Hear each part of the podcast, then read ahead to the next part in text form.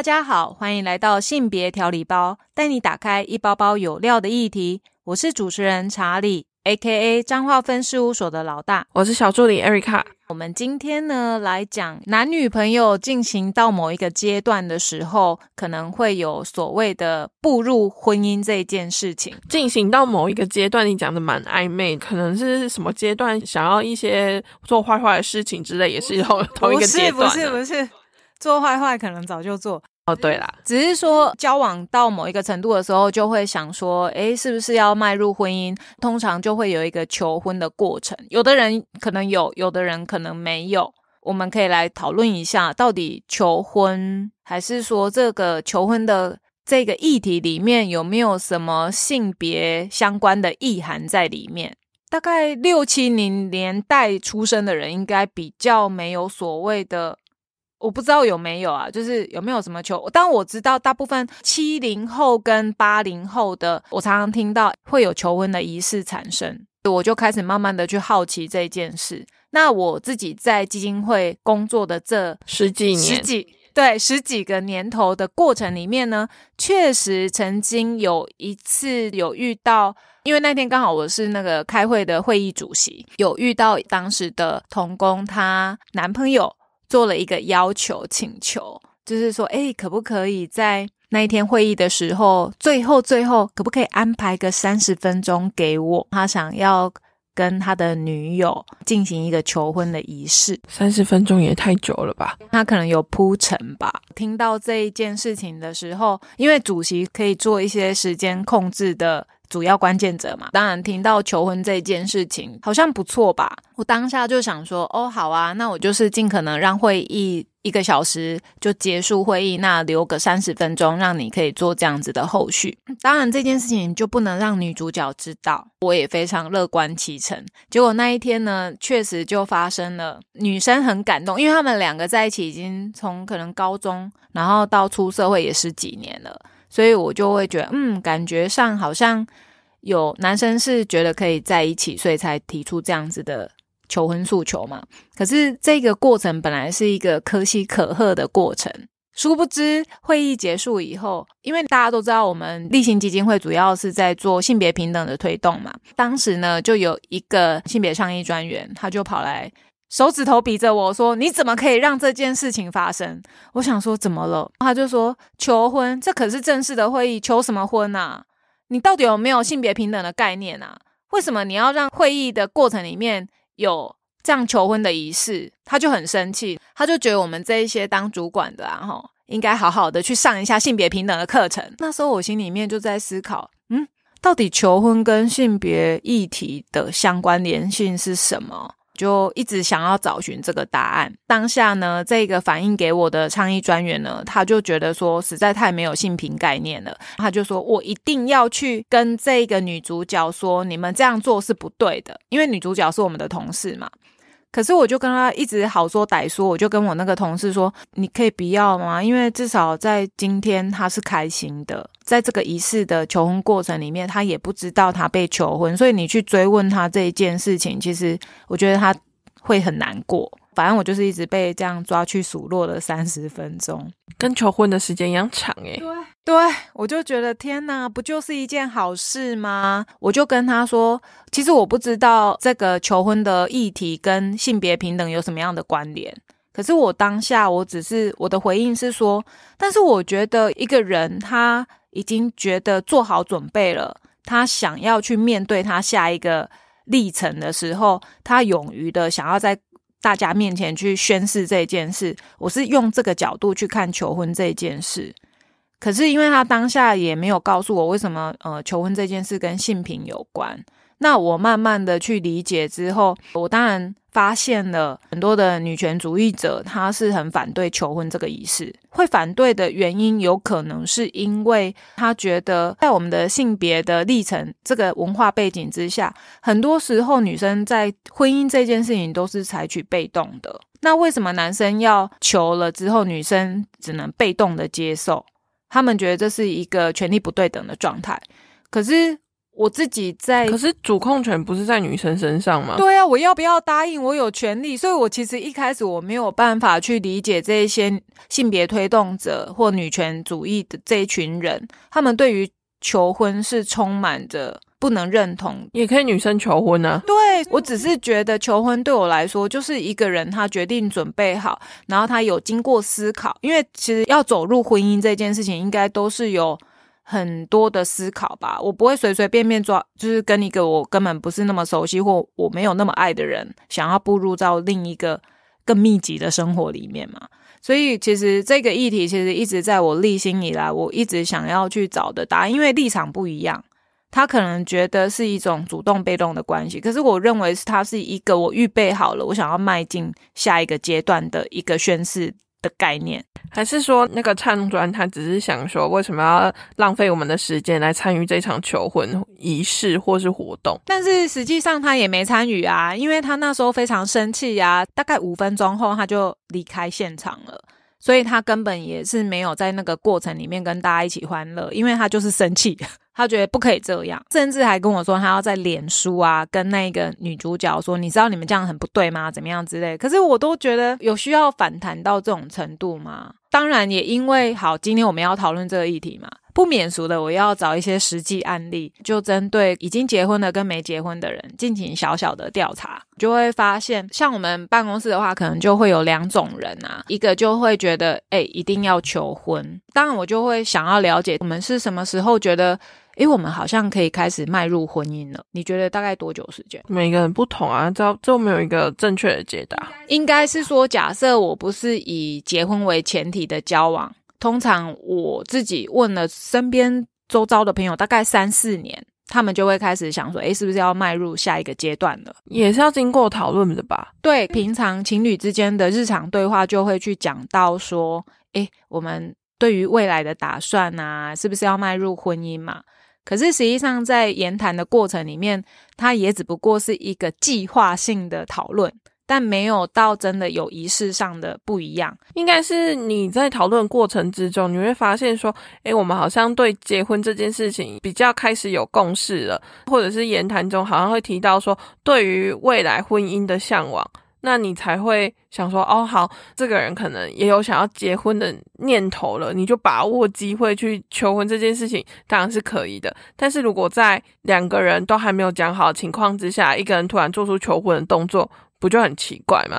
对啊，就会变成说有那一种求婚不成啊。网络上也很多啊，男生大费周章的，每很多朋友邀请了很多的朋友，然后要献花，然后就是慢慢的故步疑云，呃，那个叫什么故步疑阵还是怎样？然后女生知道哦，原来是求婚，然后最后也当场被拒，当场被拒哦，那就是代表他们之前沟通没有沟通好啊，猜错女生的心吧？对啊，所以反正我就觉得这是一个很妙的事情。可是呢，在我今天的调查里面，发现在我十几个同事的询问之下，只有。有一个人他会觉得，应该不是觉得，而是他曾经跟男生求婚过，然后被拒绝，但他们还是，因为他就说那个男生觉得，哎，我还没有想要结婚，可是他们还是持续继续的经营他们之间的关系。直到男生准备好要进入婚姻，所以他要跟那个女生求婚。我们有一个同事，他现在是纽西兰人嘛，我都想说，哎，是不是外国人会比较浪漫？并没有，他就是一个也是直男。我就说，那他怎么跟你求婚？他就讲说，他有一天啊，跑来跟我说，哎，我明年要回纽西兰，那你要不要跟我一起回去？同事就很可爱，他就跟他说，嗯，可是去纽西兰要飞机票啊，很贵，我现在没有钱，我不想去。他就说，为什么？为什么你不去啊？就没有钱呐？女生就说：“那你为什么一定要我跟你去纽西兰？”他就说：“因为我想要跟你在纽西兰结婚。”他才说：“所以你这是求婚的意思吗？”这个问题的问法很容易被拒绝，好不好？没来由的就说你要不要去纽西兰？他其实是在场的女性朋友里面唯一一个她曾经有跟男生进行求婚仪式的人。可是大多数的女性，即使在我们这个性别已经被开眼的基金会里面，女生她还是比较多的期待是。男生可以采取主动的求婚这一个动作啊，然后我就问啊，到底是什么样的原因让你觉得男生他需要做这个动作？就我回答说啊，因为再怎么样啊，这个社会对于女生如果太主动，他可能会印象不好。尤其他是要进去到别人的家庭里面。假设女生太主动的话，怕对方家庭会觉得，哎，你是你自己想来的。但我有可能是因为比较偏乡，我是不知道。如果比较都市型的听众，他们可能遇到的状况也不是这样。当然，也有女生她会觉得说，我不是被这个社会文化所约制住了，因为有很多的偶像剧啊，不是都有一些超级浪漫，所以基本上她对于求婚的仪式，她会希望很多人面前。要有一个仪式感，他会觉得很甜蜜这样子。可是如果说当他甜蜜的设定只大概在三四年的时候，交往三四年，可是假设五六年，他觉得他可能不会再像以前那么多的期待，但是还是不论怎样，还是要有一个求婚的动作，他才愿意嫁。还是因为嫁娶观念还是存在在这个社会之中，所以他没有变成是一种结婚的概念，所以。他会觉得，像你刚刚讲的，被所谓的偶像剧的浪漫脚本影响到，说，诶，我就是要做这件事情，所以他才会愿意嫁给我。但其实。是结婚是双方两个人事情，不应该有发生什么主被动啊，或者是应该是说男生为什么要主动去做这件事情，然后女生不可以主动去做这件事情？传统社会的框架影响，所以让我们觉得说，诶，这件事情应该是要有男生来完成，然后女生如果太主动的话，感觉就是你急着要要去他们家当媳妇的这种感觉。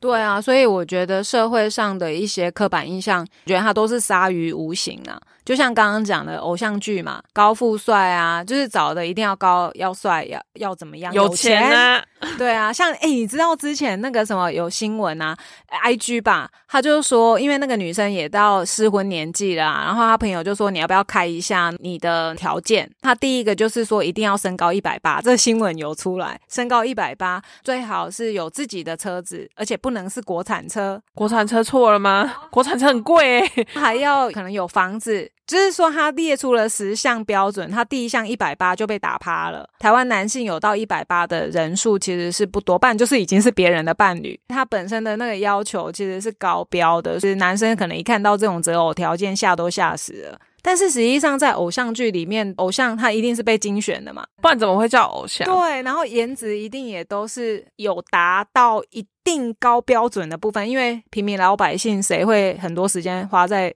脸部的部分赚钱都来不及了，怎么会有时间去保养？对啊，可是你们每天都受这些媒体文化的影响。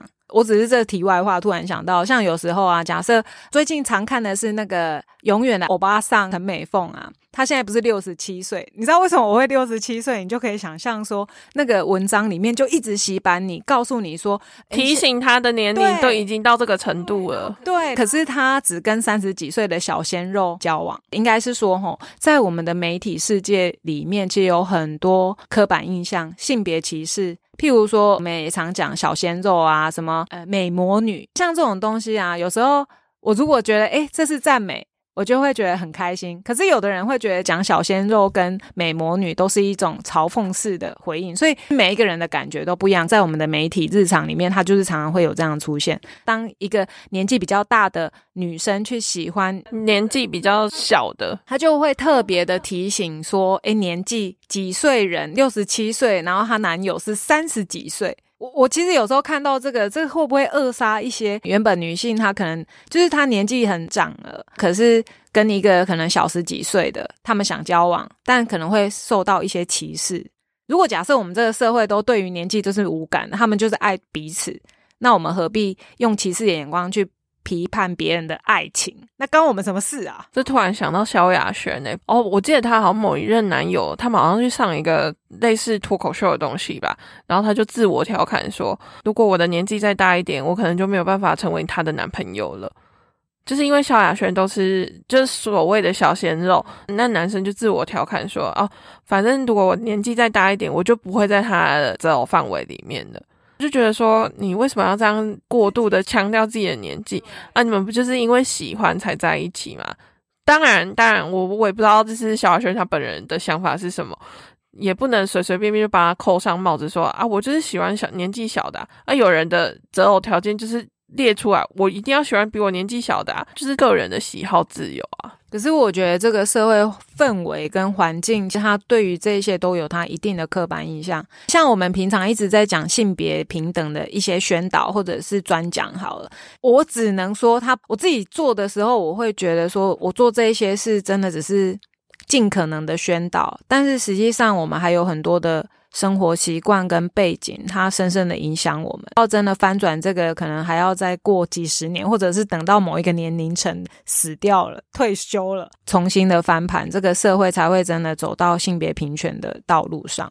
而且，因为刚刚讲完之后，我就突然想到说，如果是一个女生跟一个大自己可能十几岁的男生交往，然后没有，他们就会说他就是你的 sugar daddy。哦，对对对，最近流行的，就是在下面说什么哦，这男的一定给他很多啊，一定很有钱呐，所以女生才会赶上去，就贴着他不放之类的。所以不管是年纪大对于年纪小，可能这个社会对于这种有年龄差的爱情，都会保持着一种，你是不是想从年纪大的人那里讨到什么样的好处？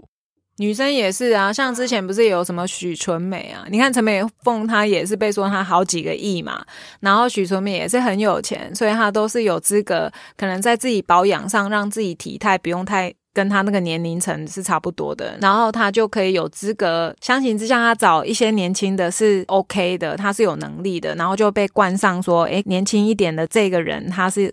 觊觎他的财产、财产之类，或者是名声啊、名望之类的。但其实别人要怎么谈恋爱，只要你不犯法，所谓的不犯法，就是你不要去做十八岁以下，然后去诱拐别人家的小孩。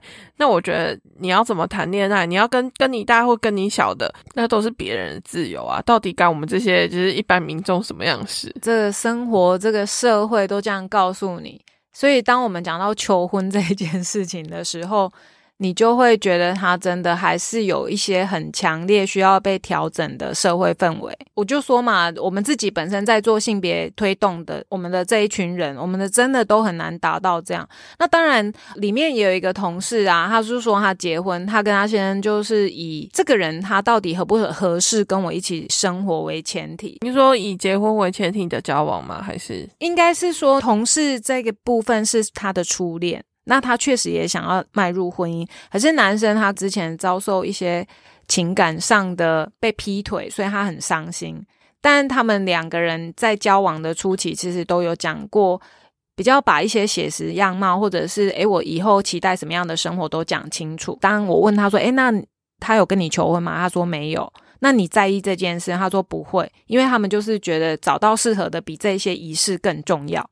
所以他们就是很顺，而且她就是说，她老公会觉得为什么都是男生做这个动作，何以见得女生不做这一件事？女生也可以时间到了觉得哦可以结婚了，那我来跟我男朋友求个婚也是没问题的。啊。对啊，或许啊，我觉得女生也可以去调整，说，诶，我有选择权，那个选择权是我要不要这个人跟我一起过下半辈子，而提出这样子的说求婚。我觉得求好像在跟我一起携手迈向婚姻。就不要用“恳求”这个词吧，所以要改变这个名词很难吧？超难的吧？应该说我们一起迈向更好的未来之类的，但没有更好的词，这比性别平等还要更难推动吧？因为从头下来的社会框架下面，他就是会觉得啊，这就是求婚啊，啊，不然呢？不然以前啊，以前可能就是那种说哦，没人去你家提亲，然后又牵扯到一些，比如说。哎，你的嫁娶里面要不要包含有聘金、有嫁妆这件事情？哦，这件事情有可能让很多人在迈入婚姻之前就看清楚对方的家庭到底是一个什么样的样貌，也劝退了很多人结婚的想法。有些人不是说定金给了、聘金给了，为了那个桌数在吵架，吵到最后就不结婚啊。所以你要怎么说求婚重不重要？求婚其实它就只是一个过程，你最后的。后面的生活对，后面的生活回归到你们两个之间才是最真实的样貌吗？哎，可是你看，你刚刚讲什么大聘？哎，我知道聘金有大聘、小聘啊。可是以前我都会觉得说，那个好像在卖女儿，就是很明显的。可是实际上，在现在这个社会，其实还是有聘金，还是有很多人需要聘金这个概念。那种感觉，我就会觉得女儿对啊，聘金这种东西，我觉得也有一种性别意味在里面嘛。那为什么女儿就是要收聘？好像是我养那么大，你要回馈给我这些钱，不，所以才会有人说，啊，女儿就是赔钱货啊，这不是一脉传承下来有没有一圈圈一圈？因为女儿她可能跟她结婚的人没有那么有钱，那她收到的聘金不就少了吗？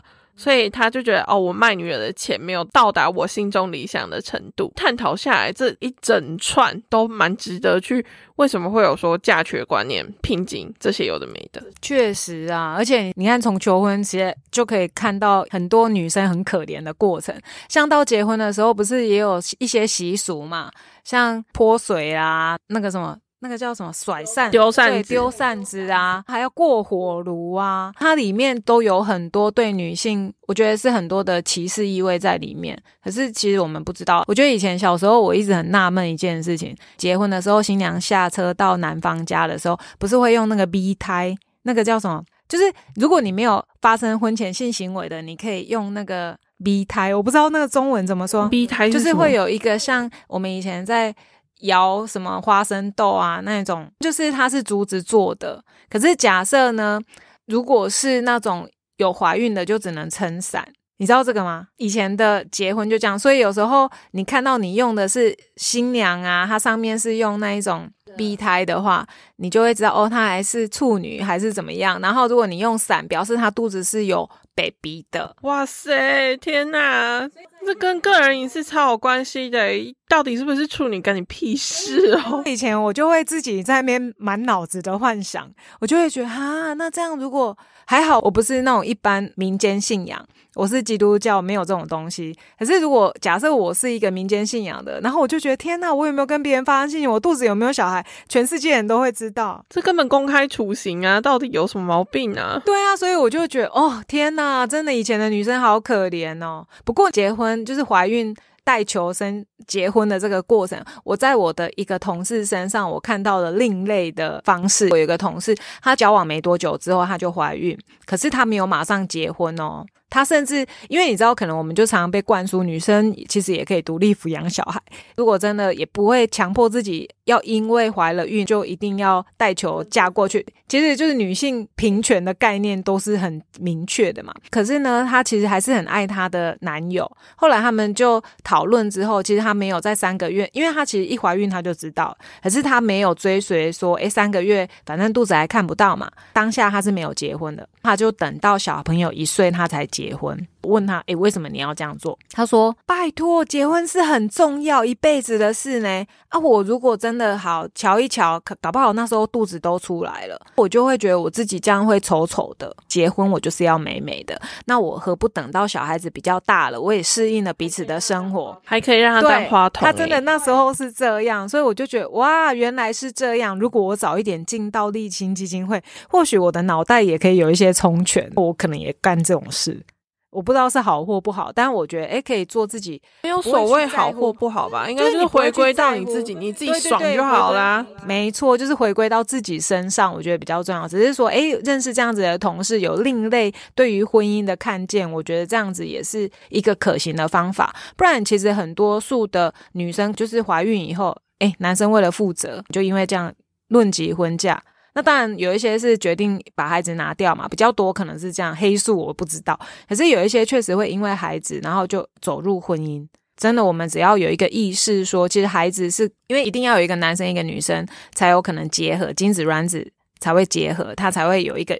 新生命的产出，可是实际上两个人也都是要负责，没有说谁负责的比较多嘛。如果按照以前，确实啊，有可能因为这样就步入了婚姻，但现在有更多的选择哦，这样就步入婚姻，我觉得也是蛮痛苦的诶。如果说你本来就打算跟别人分手，因为有蛮多案例，就是哎，你已经打算说啊，这个人不适合，我要跟他分手，结果他跟你说他怀孕了。啊，你要怎么办啊？对啊，不然你就生下来啊。他们没有想到说后续的状况是生下来抚养怎么办？你靠抚养一个孩子是一个很重大的责任。离婚率颇高的时候，就是孩子生出来的头一年，会因为很多事情发生争吵吧。尤其是怀孕，谁要照顾？对啊，怀孕过后生下来，对于妈妈来说，如果妈妈自己本身没有准备好的话，她其实面对照顾新生儿是非常有压力的。这个可以以后再好好来做一集啦，而且也会有身材焦虑吧。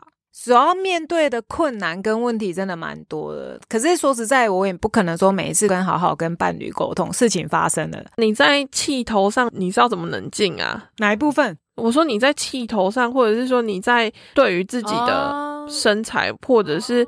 对于自己照顾新生儿的压力，在那种压力之下，你要怎么冷静的去跟你的另一半沟通？这很难呢。我是说，如果在事前呢？我觉得有时候没有遇到事情，你空想其实也很难想。就像我们一直在讲的，如果伴侣之间彼此可以有一个比较好一点的沟通模式的话，或许很多事情真的都可以好好的谈。但是这是一个理想国最高境界，那是理想化啦。但是回归到现实，还是会有很多的现实面的考量吧。但是要是你呀，你对于求婚这个议题啊，会觉得这件事是必要的吗？啊，我觉得没有很必要，是有。共识比较重要，然后在日常生活中的相处，你就会知道这个人到底有没有想要迈入婚姻的念头。他其实可以分公开求婚跟不公开求婚嘛？那我又觉得求婚其实就是两个人的事情，你们两个谈好就好了，或者是准备一些小惊喜，在家里跟另外一半求婚，这样就好了，不需要到就是大庭广众之下，好有压力哦。可能我现在还没有跟你求婚，但是我迫于群众的压力之下答应了，怎么办？我后悔了也来不及啦。有啊，就像我同事讲的，他其实每一个人真的都不一样。可是要是我，我也选择，我也有幻想过这个问题。但是你。当然会有一种喜花，因为像之前啊，我也认识八零年代的人，他常常就跟我说：“哎，今天我要去参加一个求婚的 party。”就慢慢发现，哦，好像七零末跟八零初的对于求婚仪式好像蛮看重的。可是我一直会觉得，要是我的话，我会喜欢在大众面前做这件事吗？因为我考量的可能更长远，我会思考的是说：啊，这么轰轰烈烈。可是重点是婚后的生活，假设是吵吵闹闹，其实也没有很好的见证吧。就是搞得轰轰烈烈，可是最后的日常柴米油盐之后，可能也不是这样。那我要怎么去应应这样子的状况？但是同事回应给我的是，但是我还是很希望可以在大众面前做这样子的宣誓。就是每一个人的想法不同啊，当然这就是我们两个对于求婚这件事情的看法。然后一定会有很多人，他就说：“我就是要让全世界知道啊，我们两个爱情的见证，我们两个要携手步入下一个阶段，希望得到大家的祝福。”每一个人的想法不同，自己喜欢最重要。其实你看，我们这样谈一谈啊，有很多关于 每一个议题都有每一个人不同的看法。我们在讲述性别的部分啊，我都一直觉得它没有绝对的答案。可是我们可能要无时无刻去提醒自己，在观看一件事情的时候，我们到底是我们是比较有歧视的意味，还是我们真的觉得，诶，其实有其他更多可能的选项，可以给予更多开放性的思维。我觉得这部分我们可以试着去学习。很多事情只要讲到性别啊，好像就会感觉是有一个对立的状态。但是实际上，像我们的节目比较多是引发大家的思考。假设我遇到这件事，我可以怎么处理就好。那一样，其实求婚这个仪式，同一个基金会里面，有的人就觉得这样是不够性别的。可是我就会觉得，求婚这个仪式是代表着我已经预备好，我想要跟另一个人携手走入下一个阶段。他并没有所谓的谁高谁低，但是对于我自己来讲，你说叫我去跟我的伴侣求婚，我可能也没有到那一个程度啊。但我也会去思考，为诶为什么我觉得还没有到那个程度？求婚这个议题，不知道听众朋友你们自己的观念或者是想法是什么？非常欢迎你们可以留言在我们的 Line at 上面。但是不论如何，就是希望每一个人在自己的感情路上啊，不一定要走入婚姻，但是我们能够明确的知道我们的目标方向是什么。那其实那个都只是一个过程，怎么样好好维系两个人更长远的关系，我觉得相信是在感情世界里面更重要的部分。记得订阅我们的节目，留下五星好评，支持我们继续发展节目。性别调理包需要你的支持与鼓励。请继续锁定下一包，给你精彩的内容。